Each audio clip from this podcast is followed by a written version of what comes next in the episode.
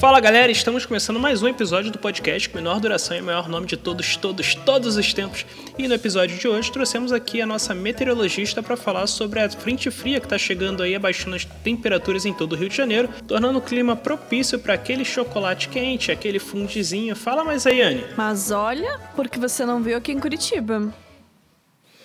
É, é, realmente não tá tão, tão frio assim, né? É, produção, desliga essa fogueira, por favor. Macete, tira esse cachorro. Tá ridículo. 22 graus.